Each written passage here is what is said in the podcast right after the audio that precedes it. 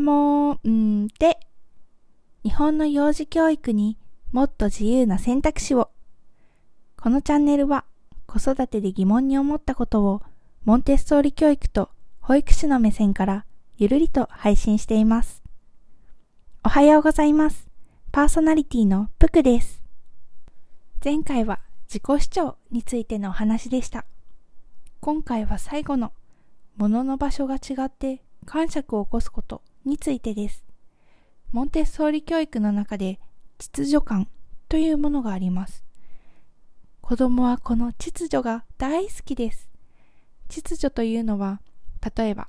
いつも同じ場所に物が置いてあったり、毎日パパと一緒にお風呂に入ったり、同じ洋服を着ようとしたりなど、子供自身が安心できる感覚のことです。この秩序感というのは個人差はありますが、生まれて数ヶ月頃から2、3歳頃をピークに6歳頃まで続きます。また、この秩序感について詳しく配信できればと思っていますので、楽しみにしていてください。例えのお話を使って深掘りしていきましょう。保育園からお家までの帰る道で、お天気が良く早く帰宅できそうなので、少し遠回りしてお散歩をして帰ろうと思いつきました。いつもの曲がり角で曲がらず、まっすぐ歩いていると、突然、ギャーと泣き出してしまいました。突然のことで、どこかぶつけたのか痛いのか、どうしたらいいのか子供に聞いてもわからず、抱きかかえようとすると、いやいやと大泣きで大暴れ。突然どうしたらいいのかわからない状態になってしまい、遠回りの道を抱っこして帰ることにしたまま。しかし、いやいやはヒートアップし、あっちと強く来た道を引き返したい様子。子供の言われるがままに、あっちと答える道へ引き返し、曲がり角のところで曲がると、さっきまでの涙は消えて、嬉しそうに歩く子供。ママはきょとんですよね。では、紐解いていきましょう。個人差があるため、ある時期と伝えますが、子供はおおよそ2歳頃になると、置いてある場所や使っているもの、いつもの道など、同じでないと感触を起こしてしまう時期があります。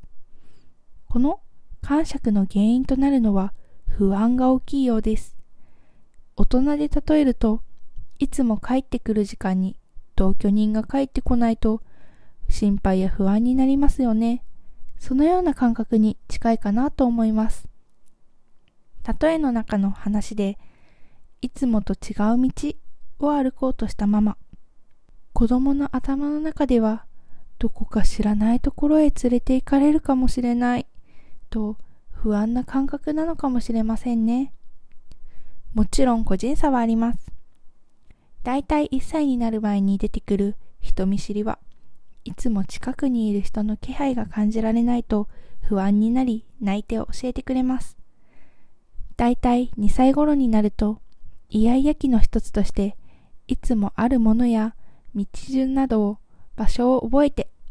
違うことに気づくといやいやと言葉や泣いたり暴れたりして教えてくれます。私がこのことを知った時は、